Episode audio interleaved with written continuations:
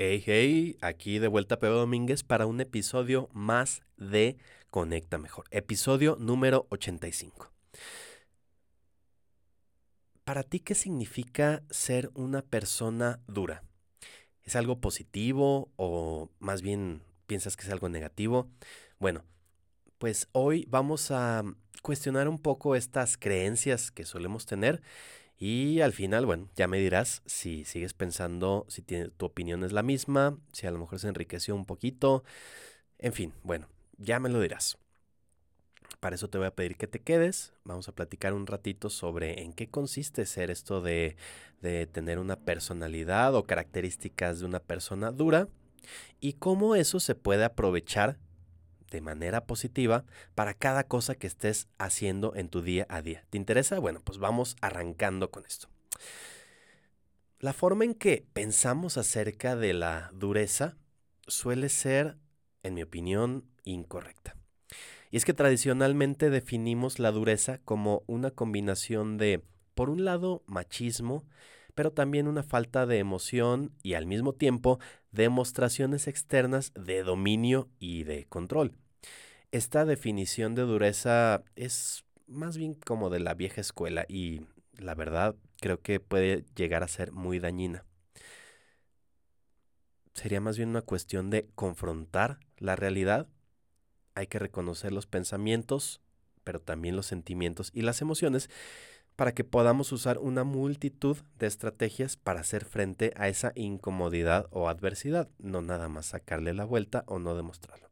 Así que por eso hoy quiero hablar de una forma más precisa y más efectiva sobre todo sobre qué es esto de la dureza y que de esta manera podamos por un lado entender y superar cuáles son estos desafíos para que al final tomes mejores decisiones eh, que también puedas pensarlas de una manera más correcta. ¿Te late? Pues quédate porque hoy te voy a hablar de cómo entender esto de la dureza y utilizarla a tu favor. ¿Cómo ves? Pues vamos con eso. Primero, quiero platicarte de cómo malinterpretamos la dureza. El primer paso para convertirse en una persona realmente más dura, a tough person, es comprender en qué se equivoca la dureza de la vieja escuela. Es decir, cómo entendemos o cómo se ha entendido durante mucho tiempo lo que representa ser una persona dura. Uno de los problemas importantes con la dureza o como la conocíamos, es la noción de que puedes enfrentar cualquier desafío únicamente teniendo fuerza de voluntad, o como decimos en México, con solo echarle ganas echarle muchas ganas y eso bastará. Y aunque esto puede funcionar a veces, abordar los problemas de esta manera eventualmente hará que la mayoría de las personas nos agotemos o incluso nos rindamos por completo. Porque cuando se enfrenta a un desafío difícil, en lugar de seguir adelante, es más recomendable reducir la velocidad para poder orientarse y de esta manera tomar decisiones mejor pensadas sobre cómo continuar.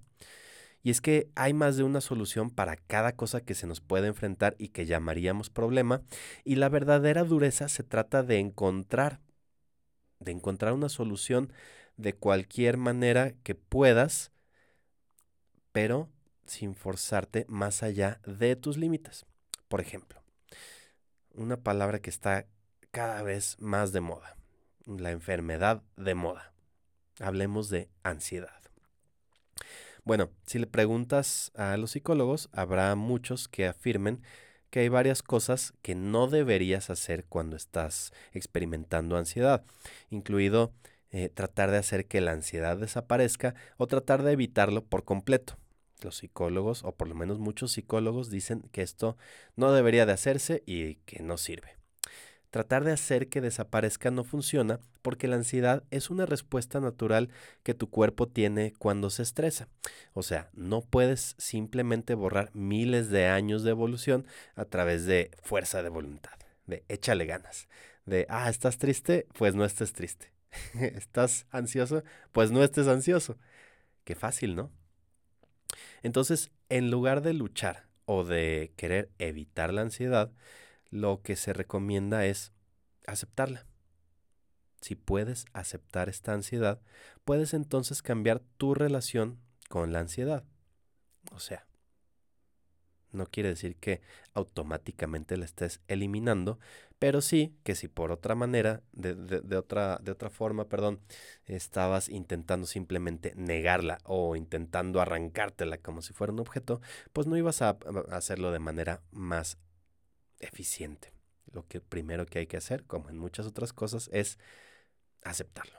O sea, básicamente se trata de enfrentar la realidad.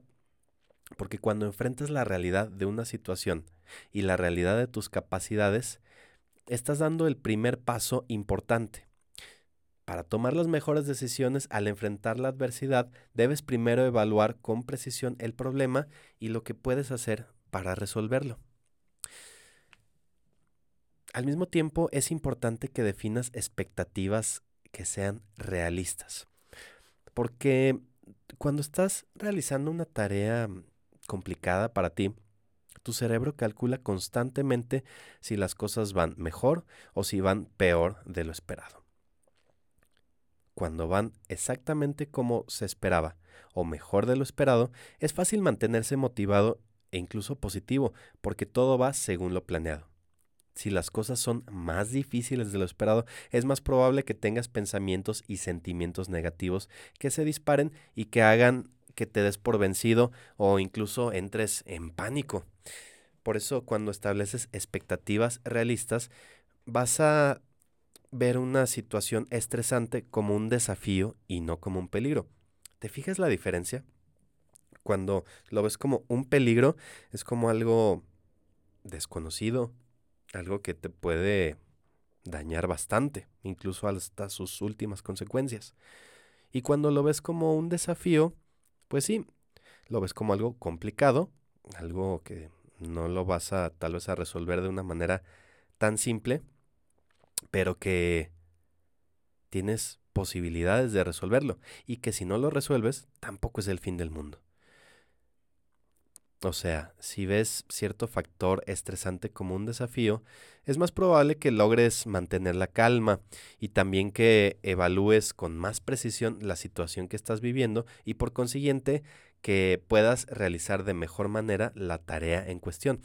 Sin embargo, si por otro lado ves un factor estresante como algo peligroso, es más probable que te rindas que te des por vencido porque tu cuerpo simplemente estará intentando salir de esa situación de una manera más irracional, simplemente supervivencia.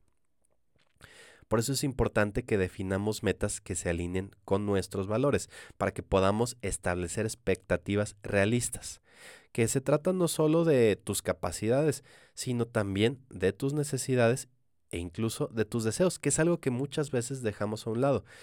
Si te fijas ya cuando pensamos en nuestras necesidades y en nuestros deseos incluso, no solamente estamos en una etapa de supervivencia, vamos un poco más allá de eso. Por eso es importante establecer metas que realmente deseas lograr, no metas que quieras lograr por razones externas, que podría ser, por ejemplo, metas que que tú crees que otras personas esperan de ti o metas que sientes que deberías lograr para encajar con la sociedad, que más o menos podría ser como una visión de alguien más acerca del éxito. No, se trata de que definas metas sí realistas, pero también las metas que a ti te interesan, no las que otras personas han definido y que tú crees que también deberías definir. Por eso es importante que o sea, nos detengamos un momento y veamos realmente por qué hacemos lo que hacemos, por qué tomamos las decisiones que tomamos y basado en eso también darnos cuenta que tenemos mucho más poder de decisión de hacia dónde queremos llevarlo. Pero nada de esto sería posible si no tenemos una fuerte base, es decir, si no construimos confianza interna. Porque para enfrentar adecuadamente la realidad es importante que trabajemos y un buen tiempo en esta confianza interna, que estará basada pues en, por un lado en la comprensión, pero también en la aceptación realista de tus habilidades.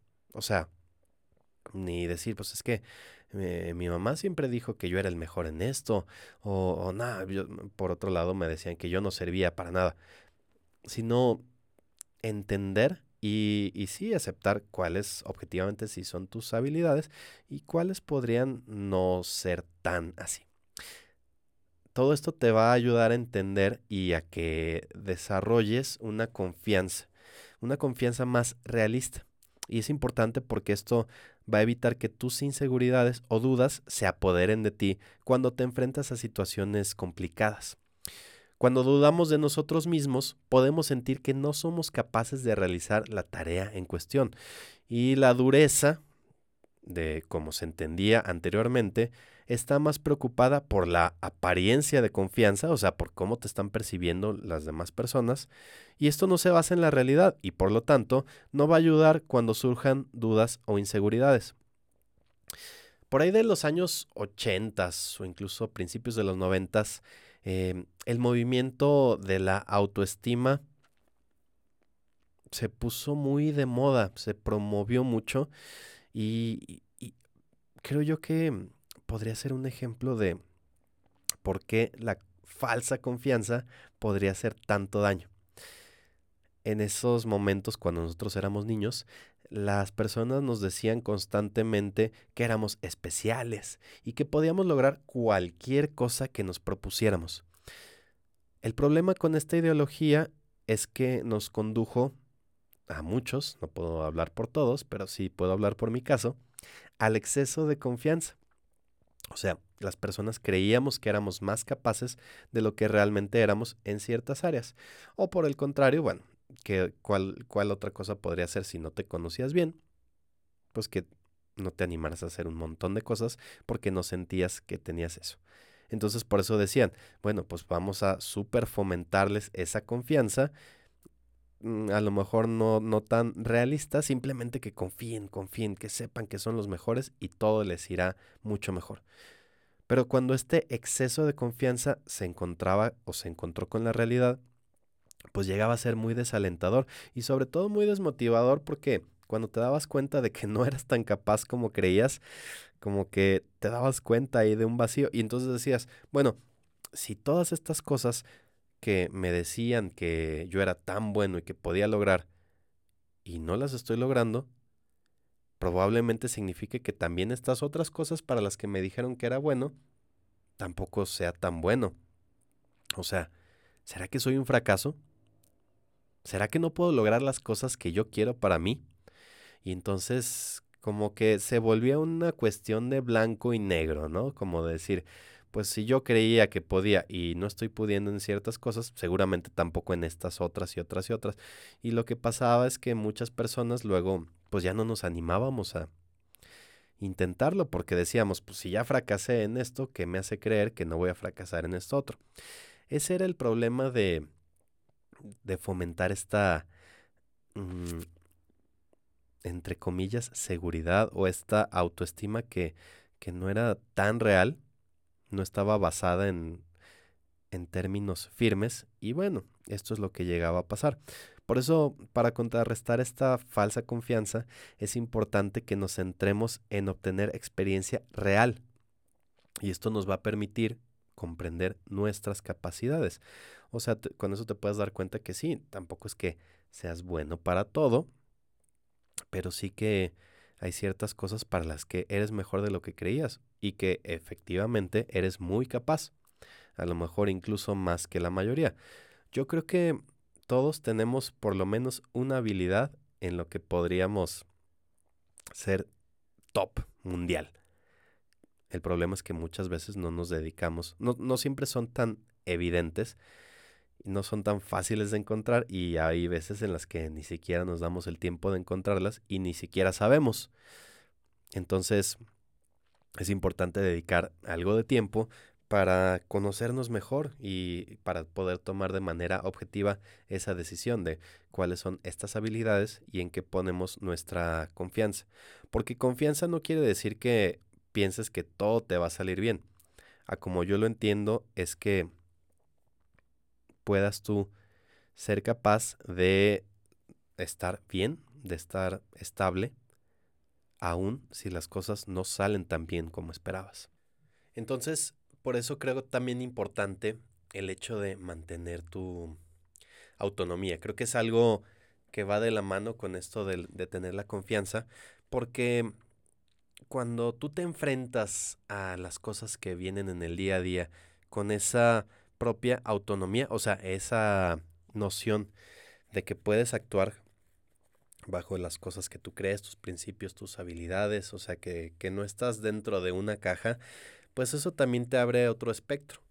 Porque antes, a como se entendía esto de la dureza, podría incluso restringir la autonomía, porque en las escuelas o en los lugares de trabajo, pues nos fuimos acostumbrando a simplemente obedecer órdenes, ¿no? Y hacer lo que se nos dice. Y si te salías de eso, pues tú eras el que estaba mal. Entonces, cuando se nos enseña de esta manera disciplinaria, podemos constantemente estar perdiendo nuestra autonomía, esa capacidad de elegir nuestro propio camino y tomar nuestras propias decisiones, lo que definitivamente, tarde o temprano, nos va a llevar a la apatía o el agotamiento. Cuando sabes que puedes elegir tu propio camino y de tomar tus decisiones y que lo que tú decides es importante, no hombre, pues te da un montón de camino hacia dónde recorrer eh, con mucha más motivación, con esa energía, con esa confianza, aun cuando sabes que pues tal vez te está saliendo un poquito de lo conocido y que a lo mejor falles, sí, puedes equivocarte, pero esto no necesariamente va a representar un fracaso si no decides verlo así. Estás experimentando eh, pues algún camino que para ti o para muchas personas puede ser desconocido y eso incluso puede llegar a ser hasta un poco emocionante, ¿no? Eso es lo, lo que es más interesante de la autonomía, porque se basa en la propia percepción que tienes de, de que tú manejas cierta situación. Si tienes esa sensación de que controlas la situación, y sientes que puedes implementar un cambio o solucionar un problema, no va a ser tan fácil que te rindas. Sin embargo, si por el contrario tú como que sientes que no hay nada que puedas hacer, que no tienes control sobre la situación, pues es más fácil que te estreses y que pues en tu mente cambie más rápido a pensamientos negativos. ¿Y qué pasa cuando la respuesta eh, de estrés de nuestro cuerpo es más drástica, pues sentimos que no podemos cambiar el resultado de una situación y eso por consiguiente no solo a nivel mental, sino que en tu cuerpo se refleja porque la, se empiezan a subir los niveles de, de, cortisol, que es esta hormona que se libera cuando nos sentimos estresados, se va para arriba y entonces la combinación de pensamientos negativos con hormonas del estrés, pues imagínate, esa bomba va a hacer que sea mucho más difícil continuar cuando las cosas parece que se están poniendo difíciles. Entonces, ¿qué podemos hacer cuando la situación se pone de esta manera? Porque sí, el hecho de no querer enfrentarnos a este tipo de situaciones, de sentimientos, pues nos podría estar limitando a atrevernos a hacer ciertas cosas. Pero si yo te dijera, bueno, hay una serie de cosas que puedes hacer incluso cuando te sientas estresado, cuando sientas esa presión, que déjame decirte, sobre todo cuando vas en un campo nuevo, se va a presentar. Pero ¿qué puedes hacer para seguir avanzando aún y cuando esto se presente. Bueno, lo primero que, que creo importante considerar es que puedes comenzar poco a poco, digamos, ir metiéndote poco a poco al agua. Primero los pies, las piernas y pues bueno, al final te das todo el chapuzón. O sea, muchas veces nos abruma esa gran idea, esa gran meta porque pues se ve como inalcanzable o como que no cualquiera podría hacerlo y lo vemos como si fuera eh, como dar un gran golpe y si no lo das al principio bien, pues entonces fracasaste. Cuando en realidad se trata de que entiendas que lo puedes dividir en múltiples tareas pequeñas que conforman esa gran tarea y cuando te enfocas en solo esa mini tarea y cuando lo terminas te vas a la que sigue y después a la que sigue, pues va a ser más fácil a que si quieres vencer ese gran monstruo desde una. Te pongo un ejemplo. Imagínate que quieres publicar un libro, ¿no? Y, y a lo mejor esa idea sí te emociona, hay muchas cosas que quieres platicar, pero al mismo tiempo sabes que implica pues muchas cosas.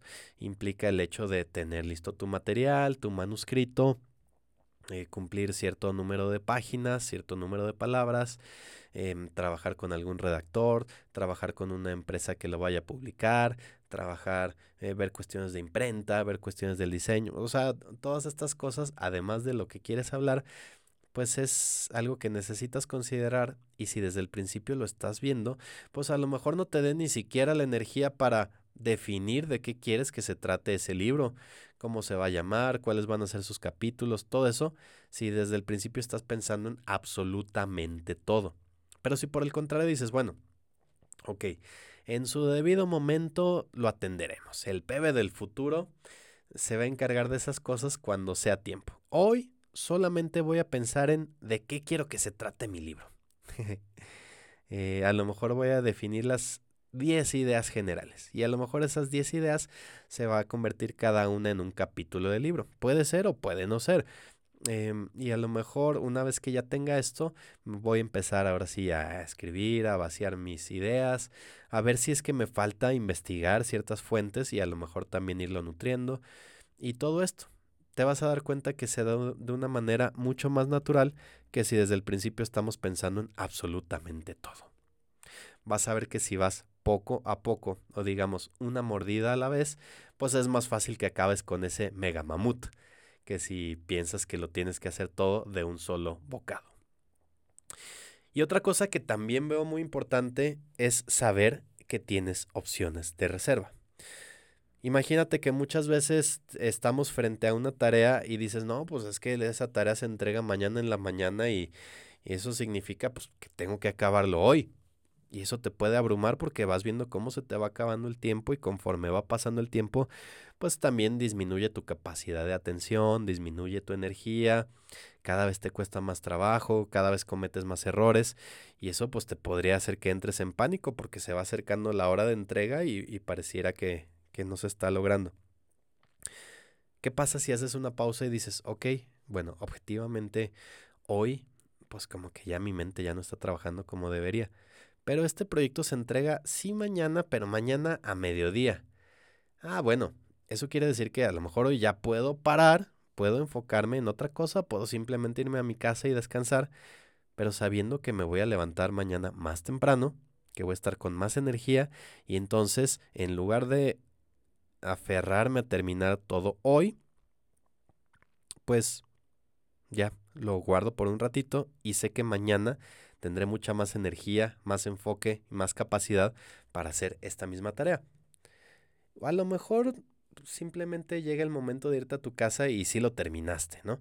Pero el hecho de que sepas que tienes un plan B, que tienes otra opción, pues hace que te relajes, ¿no? Que digas, bueno, si en el peor de los casos eh, esto no es, no, lo completo, o a lo mejor por algo que ni siquiera depende de ti, capaz que lo entregas y alguien externo te dice, oye, pero se me olvidó decirte que hay que agregar tal, tal, tal cosa, entonces por un motivo externo no lo alcanzaste a terminar ese día, bueno, te puedes sentir tranquilo de que tienes otras opciones.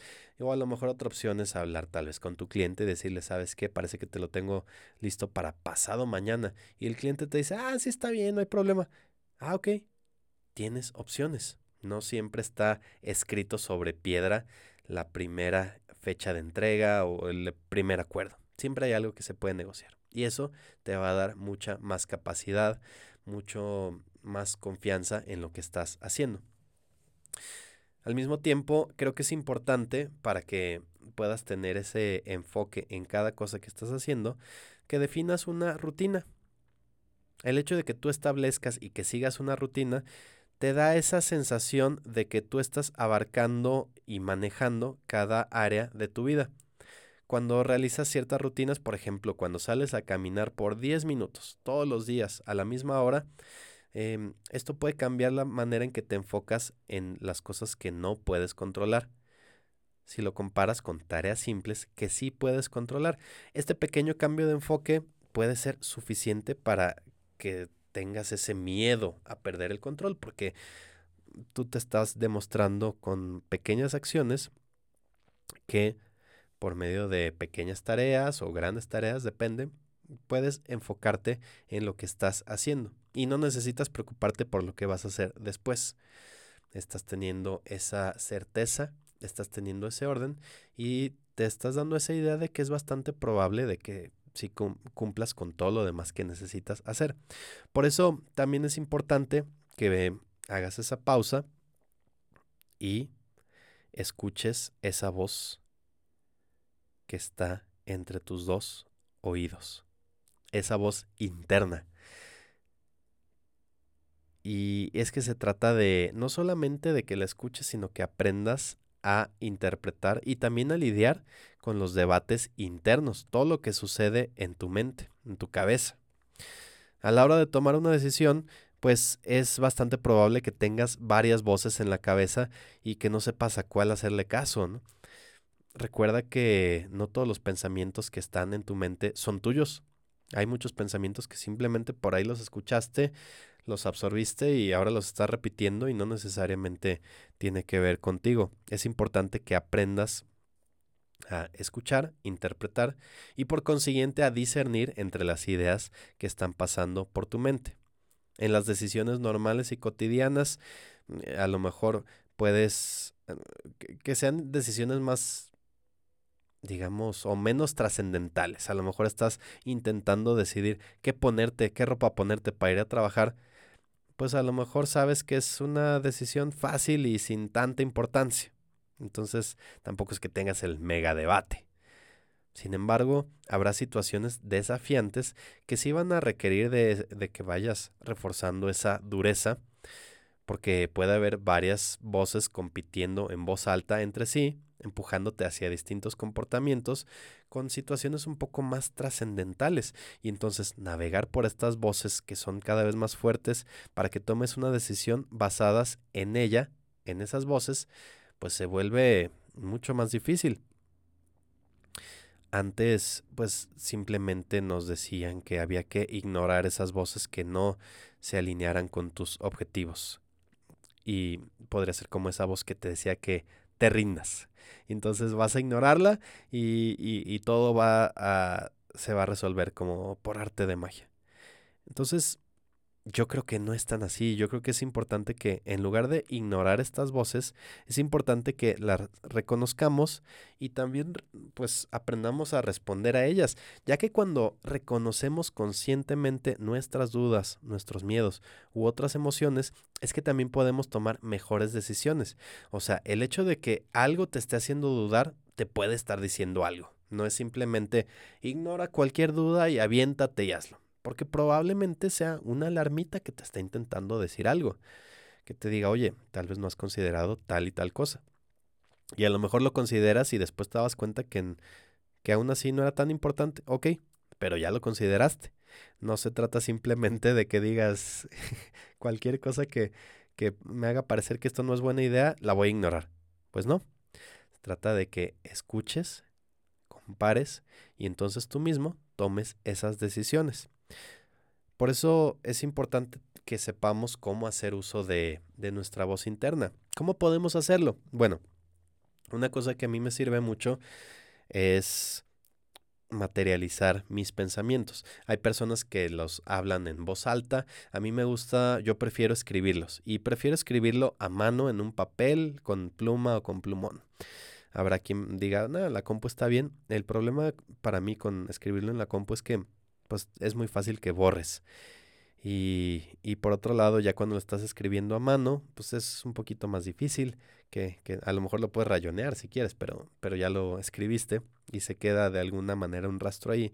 Pero más que eso, creo que también me gusta el hecho de que estás involucrando varios sentidos, ¿no? Que estás sintiendo el papel, percibes incluso a lo mejor el sonido de a lo mejor mismo del papel o del plumón, el, olor de la tinta, bueno, todo esto, como que algo se activa y permite mm, ser más creativo, o por lo menos eso creo yo. Pero el hecho de que vocalices o de que materialices esos pensamientos, a mí me ayuda mucho porque me permite abordar una idea a la vez. Contrario a cuando está dentro de tu mente, a lo mejor apenas vas transmitiendo una idea y luego se atraviesa otra y después otra, como que ni siquiera te permite y, eh, como entender dónde termina una y cuándo ya está comenzando otra y eso te abruma y no tienes claridad realmente como que todas parecen igualmente importantes. Y cuando agarras una a una las ideas, puedes darte cuenta de la magnitud de cada una y habrá algunas que incluso ni siquiera sean tan reales, pero eso te das cuenta ya hasta que los vas plasmando. Ya cuando lo ves frente a ti, es más fácil que digas, ok, pues sí, sí es complicado, pero no tan complicado como en mi mente parecía. O ya cuando los vas enlistando, puedes tener más claro un plan de acción, decir, ok, son estas cinco cosas, pero para que esto suceda, necesitaría empezar por tal y no puedo avanzar hasta que esté tal y de ahí me voy a tal. Entonces no me voy a preocupar por lo que viene al final, sino he hecho la que va al principio. Y todo esto te permite cuando materializas esos pensamientos. Ahora, también, sí es importante esto de de saber que, que eres capaz, que hay que tener confianza y todo esto, pero tampoco seas demasiado positivo. O sea, sí, sí es bueno ser positivo, pero no en extremo, no con esa fantasía, porque cuando las personas em, intentamos promocionarnos con un diálogo interno positivo, así en extremo, podemos estarnos haciendo daño, porque si muchas veces simplemente dices, sí, yo puedo, yo puedo con lo que venga, yo puedo con todo, pues en realidad no es que te engañes para creerlo. Cuando hablas contigo mismo tienes que ser realista, porque cuando nada más tienes esa falsa confianza, falsa seguridad, y luego por algo no, no, no sale o, o subestimas la tarea, pues probablemente el resultado no sea tan positivo. Y eso a su vez, pues va a ir generando en ti esa contradicción de decir, a ver, pero pues si yo decía que podía y el resultado es que no puedo, entonces quiere decir que entonces tampoco voy a poder con otras cosas. O que simplemente subestimaste la tarea. Cuando no, no es que digas, ah, soy un fregonazo y en, en un chichas, en un abrir y cerrar de ojos lo resuelvo, sino que dices, ok, esto es más complicado de lo que esperaba, vamos a abordarlo un paso a la vez y vamos a hacerlo de manera realista. Sí, soy capaz, sí, puedo abordar problemas y puedo enfrentarlos y puedo sobrellevarlos, pero tampoco es que vaya a ser el camino de bajada, por lo menos no siempre. Entonces es importante que sepamos eso para que no nos suceda que cuando nos enfrentemos a algo que parece haber resistencia, nos rindamos, sino que digamos, ok, ya constantemente he ido fortaleciendo este músculo de la resistencia, otras veces he vivido momentos en donde no todo fluye tan fácil, pero me enfoco y lo resuelvo, entonces vas generando esa mismo, pues sí, ese mismo músculo de hacer frente a la resistencia y nada de eso lo vas a poder lograr si estás siendo demasiado positivo. Simplemente es ver las cosas como son. Eh, por último, y este es un truquito que yo a veces aplico como para tener otra perspectiva, es pensar ya sea en segunda o incluso en tercera persona. O sea, cuando participamos en un diálogo interno, muchas veces cuando lo ves en mm, primera persona dices, bueno, yo tengo esto o yo soy capaz, podrás tener cierto resultado. Pero si te fijas, incluso se ha hecho muchas investigaciones al respecto de que las personas cuando lo piensan como si alguien más te lo estuviera diciendo, es decir, tú tienes esta capacidad, a ver, tú, PB, tú, tú tienes ese talento para lograrlo, se ha demostrado que eso mejora tu capacidad de rendimiento. Y esto se debe a que pensar en segunda o tercera persona pone un, un, espacio entre donde tú estás y donde está la situación. Y eso te va a ayudar a considerarla de manera más objetiva y por consiguiente a tomar mejores decisiones. No es que seas prepotente, que ya se te subió, que ya hables de ti en tercera persona, sino que realmente cuando lo escuchas así, yo, yo creo que a veces es casi como si, no sé si te ha pasado que como que a veces es más fácil darle consejos a las personas y tener claridad sobre lo que deberían hacer. Y cuando a ti se te presenta esa misma situación, no es tan fácil. Y tú dices, bueno, pero pues si es lo mismo, ¿por qué? Pues sí, como que cuando se lo estás diciendo a alguien externo, es más fácil ver con claridad y no te abrumas y tanto. Y cuando lo dices así para ti, como que, ay, ay, soy yo mismo, yo me estoy intentando hacer sentir mejor, pero en realidad es así de complicado. O sea, te empiezas a llenar ahí de, de todas esas ideas y cuando te lo mencionas en segunda, tercera persona, quién sabe. La verdad es que no te tengo el dato científico, solamente te puedo decir que yo lo he aplicado así y a mí me ha funcionado. Por lo que es bastante probable que si tú lo apliques, a lo mejor te sirve. Porque no lo intentas. Es gratis. Y si te empieza a funcionar, pues qué mejor que me lo cuentes. Y así vamos rebotando estas ideas. ¿Qué opinas? ¿Algo de lo que hoy te he, contado tiene sentido para ti? ¿Estás de acuerdo? ¿Te ha pasado? ¿O crees que es algo que quisieras empezar a aplicar? ¿O por el contrario, no estás de acuerdo? También se vale. Me gustaría conocer tanto si estás de acuerdo como si no. ¿Por qué no me escribes y lo platicamos? Acuérdate que me puedes escribir a pb.lienzomedia.com o mandarme un DM por Instagram. Estoy como pb domínguez. Sería muy interesante entender tu perspectiva, empezar esta conversación y también acuérdate que me puedes escribir si, si quieres que hablemos de cierto tema en particular. En fin, se trata de que empecemos la conversación. Así que esto es todo por el episodio número 85 de Conecta Mejor. Nos encontramos por aquí muy, muy pronto. Te mando un gran abrazo y hasta la próxima. Adiós.